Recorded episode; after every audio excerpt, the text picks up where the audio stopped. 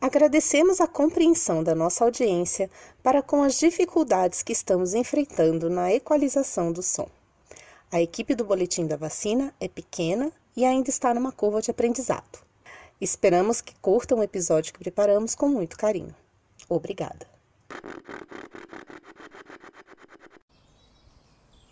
Amanhecia mais um daqueles dias que pareciam iguais na quarentena.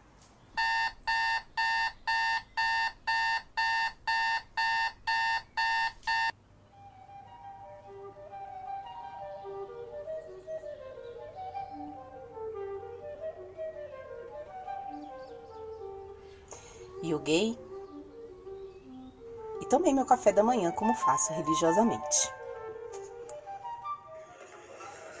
Numa sala ampla, mesas cobertas por toalhas brancas foram dispostas formando um grande retângulo. Ao centro, há um tapete e uma televisão. Ao menos duas das paredes são envidraçadas, mas elas estão cobertas por cortinas, também brancas. Quando o quadro da imagem se abre, você consegue ver muitos homens ocupando esse retângulo de mesas. Eles vestem ternos cinzas, azuis, pretos. É possível contar ao menos 30 deles e duas mulheres. Plaquinhas identificam seus nomes e seus cargos. Alguns microfones sobre as mesas e um pote de álcool em gel enfeitado com um laço verde-amarelo.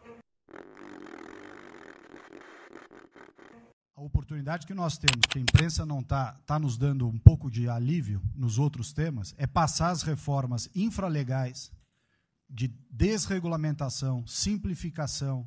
Eu avisei. Grande parte dessa matéria ela se dá em portarias e normas dos ministérios que aqui estão, inclusive o de meio ambiente. E que são muito difíceis, e nesse aspecto acho que o meio ambiente é o mais difícil de passar qualquer mudança infralegal em termos de é, instrução normativa e portaria, porque tudo que a gente faz é pau no judiciário, no dia seguinte. Eu avisei. Então, para isso precisa ter um esforço nosso aqui, enquanto estamos nesse momento de tranquilidade no aspecto de cobertura de imprensa, porque só fala de Covid, e ir passando a boiada. E eu avisei e mudando todo o regramento. Pai, um aviso não dá. E simplificando normas. Eu avisei. De IFAM, de Ministério da Agricultura, de Ministério de Meio Ambiente, de Ministério disso, de Ministério daquilo. Agora é a hora de unir esforços para dar de baseada a simplificação eh, de regulatório que nós precisamos, em todos os aspectos. Ah, eu avisei, avisei, avisei, avisei, avisei.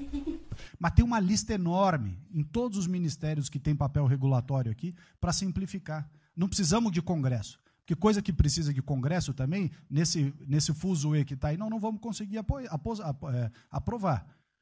Agora tem um monte de coisa que é só parecer caneta, parecer caneta. Sem parecer também não tem caneta, porque dar canetada sem parecer é cana. Acabou a palhaçada. No caso da atividade regulatória, na lei 6360 de 1976. Eficácia e segurança, por isso Gente! Se tem uma coisa que trabalhar com regulação de mercado me ensinou, é que ela deixa muita gente nervosa. O que eu faço? Adivinharam tudo. Vieram me prender. Ai, o que, que eu faço? Você já tá... Ninguém sabe muito bem como funcionam as regras. E se não tá todo mundo maluco, tá todo mundo perdido. Esse aí que é seu marido, é? Sabe de nada, inocente. Isso não é exatamente uma questão só de ignorância, compadre Washington. Nesse mar de fake news produzido hoje em dia, fica difícil encontrar a informação certa para ligar os pontos úteis que nos levam a algum lugar. Ao menos que você exerça algum cargo de liderança política, seja ela na esfera pública ou na privada. Nesse caso, é seu dever e obrigação entender e aplicar as leis. O diretor-presidente do Butantan, Dimas Covas, afirmou que a Anvisa está atrasando autorizações de importação de material para fabricar a vacina chinesa Coronavac. Tem que aprender a confiar mais na sua intuição. Ah, meu pai. A primeira impressão geralmente é a certa. E a Ordem dos Advogados do Brasil entrou com ação no Supremo pedindo autorização para a compra de vacinas da Covid-19 com registro no exterior. E o ministro Ricardo Lewandowski, do Supremo Tribunal Federal, também autorizou estados e municípios a importar vacinas contra a Covid-19 caso a Anvisa descumpra prazos. Ah, nossa, nem no Iraque tem tanto explosivo. Vamos ver o que disse o governador Flávio Dino. Ingressei ontem com ação judicial no Supremo. O objetivo é que os estados possam adquirir diretamente vacinas contra o coronavírus autorizadas por agências sanitárias dos Estados Unidos, União Europeia, Japão e China. Com isso, estados poderão atuar se o governo federal não quiser. E a corrida por vacinas contra a Covid-19 continua. Depois de a Anvisa flexibilizar regras, será que elas vão chegar mais cedo? A gente vai conversar agora com o presidente da Anvisa, Antônio Barra Torres. E já como primeira pergunta e com relação a essa aprovação das vacinas, eu faço uma questão sobre a polêmica envolvendo a relação da Anvisa com o Congresso. O líder do governo da Câmara, na Câmara, Ricardo Barros, ameaçou, entre aspas, enquadrar a Anvisa dizendo que os diretores estão também, entre aspas, fora da casinha e nem aí para a pandemia. Eu estou querendo cortar o fio azul. Espera! O quê? Não é isso que eu estou querendo. Está querendo cortar o vermelho? Não! O senhor Ricardo Barros, eminente deputado, ele diz: nós vamos enquadrar a Anvisa. Nós quem? Eu vou cortar o fio. Viu? Pronto. Rod. É o quê? Congresso se concedeu o direito de legislar sobre vacinas contra a Covid-19 e aprovou uma medida provisória que ameaça reduzir a Anvisa a mera executora de ordens baixadas por deputados e senadores. Um dos artigos, por exemplo, reduz a apenas cinco dias o prazo para a liberação do uso emergencial de imunizantes aprovados por agências de outros países.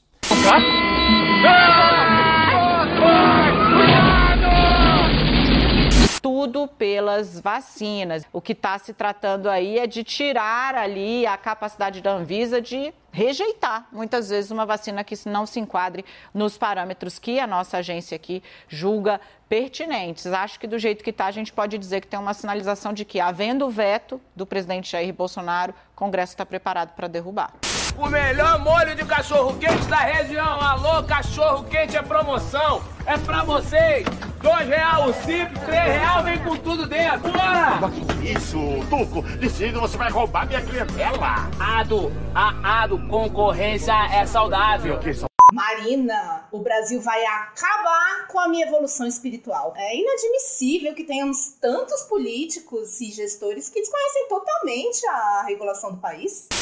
Lineu! Lineu, olha só, o Tuco tá usando a ambulância pra vender sanduíche. Que maluquice é essa, Tuco? Ah, pera lá, popozão, a Pet Shop já fechou, essa ambulância não serve mais pra nada, né? É, ele tem que ganhar o dinheirinho, ele tá desempregado, né, Lineu? Você também tá envolvida nisso? Ah, Lineu, você falando assim, parece que a gente tá cometendo um crime. Mas vocês cometeram várias infrações. O Tuco não tem licença. O pão e a salsicha não estão armazenados de maneira adequada.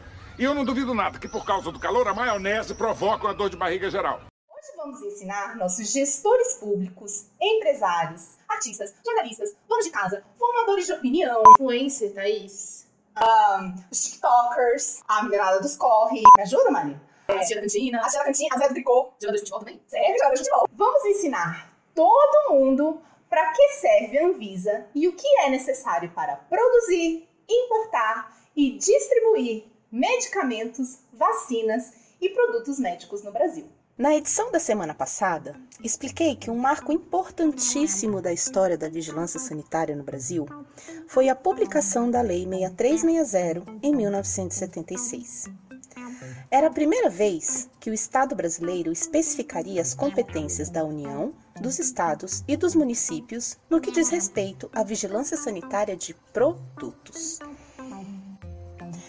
A Lei 6360 dispõe sobre a vigilância sanitária que ficam sujeitos os medicamentos, as drogas, insumos farmacêuticos, dispositivos médicos, cosméticos, saneantes domissanitários e outros produtos a serem comercializados no Brasil.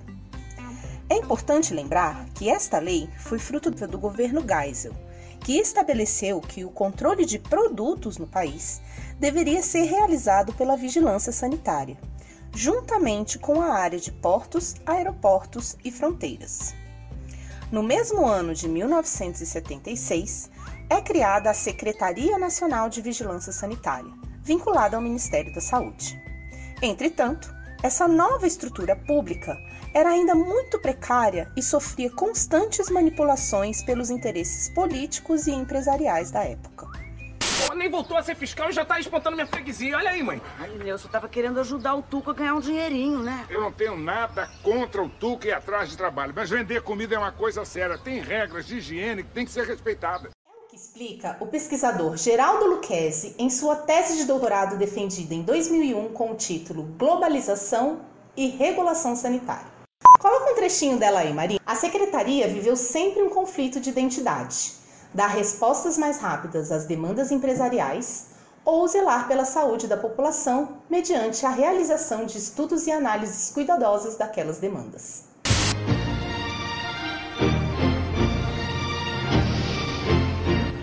Isso quer dizer que tanto a vacina, os respiradores, as seringas, as agulhas, os cilindros de oxigênio hospitalar, testes rápidos, todos os equipamentos das UTIs, ambulatório e salas de cirurgia, incluindo aquelas lâmpadas, sabe, Marina, que ficam na frente, em cima do paciente? Não. Se chama foco cirúrgico aquilo.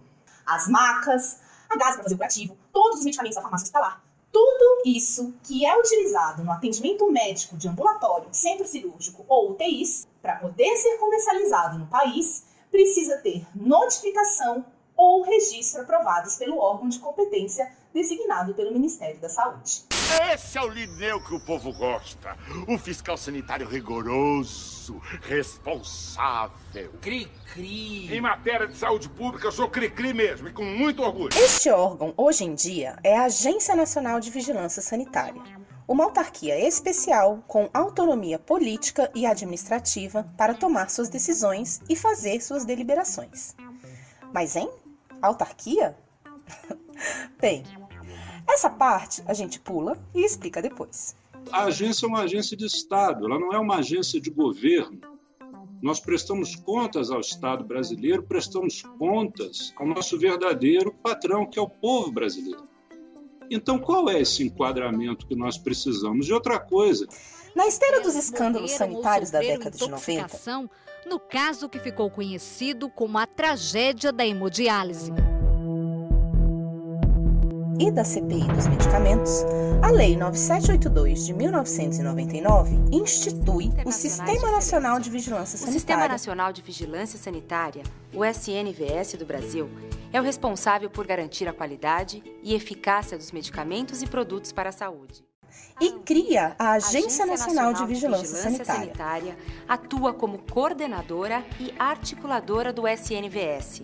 Sua missão é promover e proteger a saúde da população e intervir nos riscos decorrentes da produção e do uso de produtos e serviços sujeitos à vigilância sanitária. órgão federal que substitui a antiga Secretaria de Vigilância Sanitária do Ministério da Saúde, criada pela nossa queridinha Lei de 6360. Pernambuco. Caruaru recebeu autoridades de saúde do mundo todo. A conclusão foi que a morte dos doentes renais foi provocada por uma toxina chamada microcistina, liberada pelas cianobactérias, algas verde-azuladas presentes na água usada na E hemodiálise. assim, a criação da agência foi impulsionada por escândalos sanitários que tiveram projeção internacional e pela reforma administrativa do governo Fernando Henrique Cardoso, iniciada em 1995 pelo Plano Diretor da Reforma do Aparelho do É- Estado. É uma reforma é, social-democrática, é uma reforma que visa tornar o Estado mais eficiente para entregar melhores políticas públicas, especialmente políticas sociais, né, políticas de saúde e de educação. Então, a Anvisa controla a circulação de produtos no país. Antes que ele seja comercializado, é preciso ter um número de registro concedido pela agência. Se for um produto importado, tem que passar pela inspeção de portos, aeroportos e fronteiras, no que chamamos de despacho aduaneiro, antes de entrar no país. E após ser entregue ao consumo, dependendo de sua complexidade ou risco à saúde pública, a Anvisa também regula o monitoramento deste produto no mercado. Mas vem cá. Quem então pode fazer esse pedido de notificação ou registro para a Anvisa? A parte interessada em comercializar esse tipo de produto no Brasil. Ou seja, a pessoa jurídica que será responsável legalmente pela circulação dele no país. É esta pessoa jurídica que precisa garantir a segurança do produto ao percorrer toda a cadeia de distribuição, desde seu desenvolvimento, passando pela fabricação, armazenamento e distribuição até o final de sua vida útil. É esta parte interessada que também será legalmente responsável pelo monitoramento do novo produto no mercado. E o que isso significa? Se este novo medicamento, vacina ou dispositivo médico vier a causar morte, danos, reações adversas ou se tornar uma ameaça à saúde pública, a Anvisa deverá ser notificada dentro dos prazos cabíveis pelas regulações específicas. Mas que regulações são essas? Existem algumas novas regras sobre monitoramento de mercado no Brasil. Elas são conhecidas como ações de farmacovigilância e tecnovigilância. Acompanhem o programa pelas redes sociais e ativem as notificações para aprender mais sobre elas nas próximas edições do Boletim da Vacina. Então vamos retomar o estudo da Lei 6360. A pessoa jurídica interessada em registrar um novo produto no Brasil, seja uma multinacional do setor privado ou um instituto de pesquisa público, precisa também ter uma autorização de funcionamento aprovada pela Anvisa. Os profissionais da área costumam chamar carinhosamente este documento de AF. E para conseguir essa tal AF, é uma bateção de cabeça danada. Thaís, pelo amor de Deus, me ajuda. Deu canal vermelho na importação da mesa por causa da AF. Esta autorização de funcionamento só é expedida pela Anvisa depois que o órgão de vigilância sanitária municipal faz uma inspeção muito criteriosa nas instalações daquela empresa para aprovar a sua licença de funcionamento. Ou seja, não basta ter só um CNPJ aberto para sair vendendo produto no mercado de saúde por aí. Tem que ter CNPJ, autorização de funcionamento e licença de funcionamento depois de passar pela inspeção do seu Lineu. Sanduíche mofado embaixo da cama, copos sujos esquecidos num canto da casa, roupas limpas misturadas com roupas sujas e toalha molhada em cima da cama. E vocês acham que é fácil passar pela inspeção da vigilância sanitária do município? Não é não. Para que a licença de funcionamento do responsável legal pelo produto seja concedida, esta pessoa jurídica precisa atestar que as atividades que ela vai exercer no país estão de acordo com as normas de boas práticas.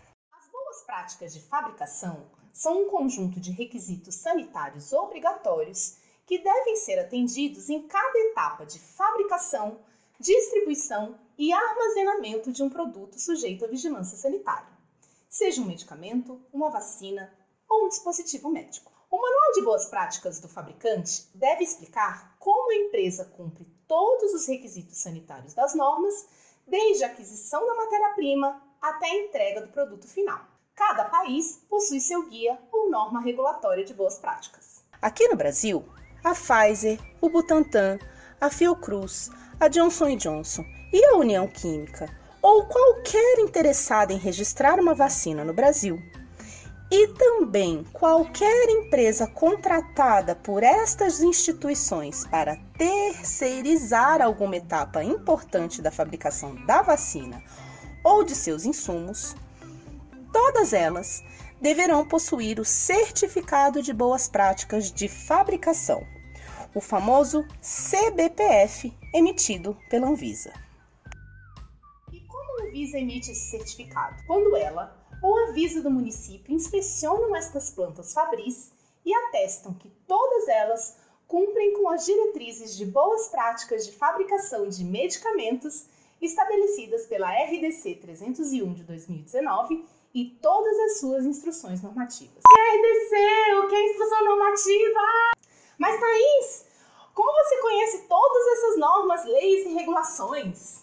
É exatamente esta a função do profissional de assuntos regulatórios: garantir que a atividade da empresa, da instituição ou da agência pública que atua no setor de saúde esteja de acordo com as normas locais e globais de comércio doméstico e internacional. E eu conversei com uma convidada muito especial para falar um pouco mais sobre esta linda profissão. É a Mariana Silva, coordenadora de assuntos regulatórios da Philips Health. Então, vou fazer a última pergunta, que é uma pergunta surpresa, tá bom, Mari? É, bom, a gente falou aqui que o profissional regulatório ele é aquele que faz a ponte entre o setor público e o interesse da empresa privada. Somos nós, os profissionais de regulatório, que montam os dossiês de registro que serão analisados pelos técnicos da Anvisa. A gente falou aqui várias vezes isso hoje, né? E a pergunta é o seguinte: como você enxerga uhum. essa responsabilidade? É uma responsabilidade bem grande que me faz sempre ir em busca daquilo que é o mais correto. Por qualquer que seja o produto, seja um creme hidratante, seja um, um implante ortopédico, um ventilador, uma vacina, a, a gente está ali, gente, nós vamos ser os tradutores do, do cara da pesquisa para a Anvisa. Então vamos trazer toda aquela... Você poderá ouvir a entrevista completa com a Mariana pelas redes sociais do Boletim da Vacina.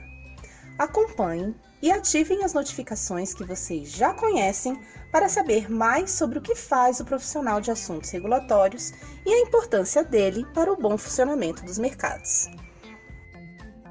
O que as empresas e instituições precisam para importar fabricar e distribuir insumos e vacinas no Brasil. Licença de funcionamento, autorização de funcionamento, certificado de boas práticas, registro ou notificação do produto e um plano de monitoramento de mercado. E quem tem a função de coordenar todas essas atividades? A Agência Nacional de Vigilância Sanitária. Com o advento da pandemia e numa decisão inédita no país, a Anvisa criou os critérios para conceder a autorização de uso emergencial, o que não substitui o registro sanitário. Então, senhores parlamentares, que tal deixar a Anvisa trabalhar em paz e aprender educação regulatória aqui comigo, ao invés de atentarem contra a saúde da população com medidas provisórias que impedem o trabalho do Sistema Nacional de Vigilância Sanitária?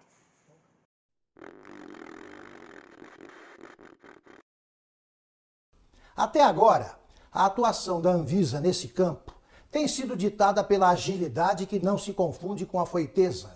Cinco dias a mais ou a menos não vão influenciar o calendário da imunização, nem mudarão significativamente o número de mortos ou infectados pelo coronavírus. Tudo somado, deve ser contida imediatamente essa súbita e suspeita epidemia de ansiedade que contagiou boa parte do Congresso. São bilhões de pessoas no mundo aguardando ansiosamente por uma vacina que, a princípio, alguns poucos laboratórios irão fornecer. Oxalá temos instituições sérias como o Butantan e a Fiocruz, que dispõem de infraestrutura para acomodar a produção que o país precisa. Infelizmente, também temos muitos oportunistas que há 500 anos ameaçam nossa saúde. Eu propus para suprimir da resolução 444 da Anvisa, aquela exigência da fase 3. Será que nós queremos qualquer vacina, independente de análise? É isso mesmo? Entre a Lei 6360 na década de 70 e a criação da Anvisa em 1999, muita coisa aconteceu e pretendo falar sobre isso nas próximas edições do Boletim Bomba de comercialização ocorridos com Microvlar, a Sharing do Brasil decidiu mudar sua embalagem. Por isso, toda a confiança que você e seu médico depositaram durante 23 anos no Microvlar da cartelinha verde, agora podem transferir para o da cartelinha azul. Só mudou a embalagem. Microvlar continua o mesmo, seguro e confiável. Mas o que é importante entender agora é que não estamos vivendo somente uma crise sanitária sem precedentes na história estamos também vivendo uma crise humanitária de valores. Sabe, Renato, a gente não tem como se proteger, entendeu? A gente reparte cigarro um com o outro, porque né, não é todos que tem. A gente acaba ficando um próximo do outro, mesmo estando com tosse ou doente, entendeu? E a gente está esperando um milagre na real. Porque... Infelizmente, a ignorância é uma opção de liberdade. Em nome dela, bárbaros privilegiados, fantasiados de vikings ou generais, acham que possuem o direito de cooptar nossas instituições democráticas. Pennsylvania, Michigan, Georgia, and then late in the evening or early in the morning, boom, these explosions of bullshit. Toda essa barbárie faz muito mal para minha saúde mental. E eu realmente não estou disposta a deixar o Brasil acabar com a minha evolução espiritual. Não estou disposta. Com licença. Em março de 2020, a quarentena foi decretada no estado de São Paulo e era a semana do meu aniversário. Ainda permaneço praticando o distanciamento social e passei meses sozinha convivendo apenas com a minha gata. O isolamento, seja ele físico ou mental, enlouquece as pessoas. E a mídia, os políticos e poderosos têm feito todos os esforços para contribuir ainda mais com essa insanidade que estamos vivendo em escala global. Não é à toa que temos índices cada vez mais alarmantes de pessoas diagnosticadas com crises de pânico, ansiedade e depressão. E quem lucra quando estamos doentes? A Covid-19 trouxe uma grave crise humanitária que revelou o pior do nosso comportamento a falta de compaixão e de empatia pelo próximo. Pessoas morrendo por pura negligência e nossa primeira preocupação tem sido o momento em que tomaremos a vacina para finalmente sair de casa sem restrições. Sem restrições, inclusive, para escolher não enxergar as pequenas tragédias sanitárias causadas pelo poder público e pelo setor privado todos os dias neste país. Muito pouco, um beijo de purga para não acontecer uma tragédia imensa no setor de hemodiálise do Hospital das Clínicas em Botucatu e a polícia está investigando. Se foi meio que sem querer a contaminação da água usada para limpar o sangue dos renais crônicos com um ácido. As ações corretas de contenção do vírus e as políticas públicas necessárias para evitar esse genocídio não foram tomadas corretamente pelos mesmos agentes públicos que hoje pressionam politicamente servidores concursados. Uma equipe de 30 lineus trabalhando incansavelmente pela saúde da população. Enquanto isso, os profissionais de saúde, esgotados e exaustos, já não aguentam mais lutar contra tanta negligência do Estado. O Amazonas ainda sufoca e o povo brasileiro continua sem acesso aos recursos básicos de atenção à saúde previstos pela Constituição de 88. Gente que não tem o que comer porque acabou o auxílio emergencial. Quem dirá comprar um vidro de álcool em gel? Este é o desafio da nação neste momento. Este já era nosso desafio há um ano atrás. Garantir que essa engrenagem complexa e burocrática funcione pelo bem dos brasileiros. Mas o foco de atenção da imprensa e dos políticos parece ser outro. Quem será mesmo que está fora da casinha? Nenhum dos quatro poderes parece entender o que está acontecendo. Apressar cientistas e agências reguladoras pela liberação da vacina, burlando normas e regulações de segurança sanitária, definitivamente não é a melhor solução para este momento caótico que estamos vivendo. Garantir diagnóstico e tratamento igualitário para todos, sim. E é para isso que o SUS existe. Esta foi a edição número 2 do Boletim da Vacina. Sentimos muito por todas as perdas ocasionadas pela Covid-19 e para as famílias que perderam seus entes queridos por negligência do Estado, não deixaremos a boiada passar. Defenda o SUS.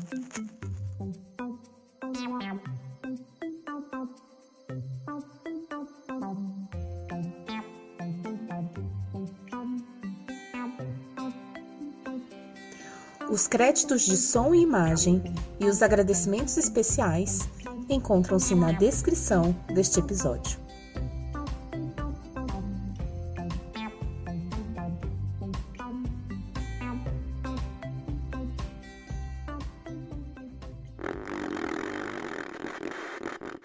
Produção Gerbera Group.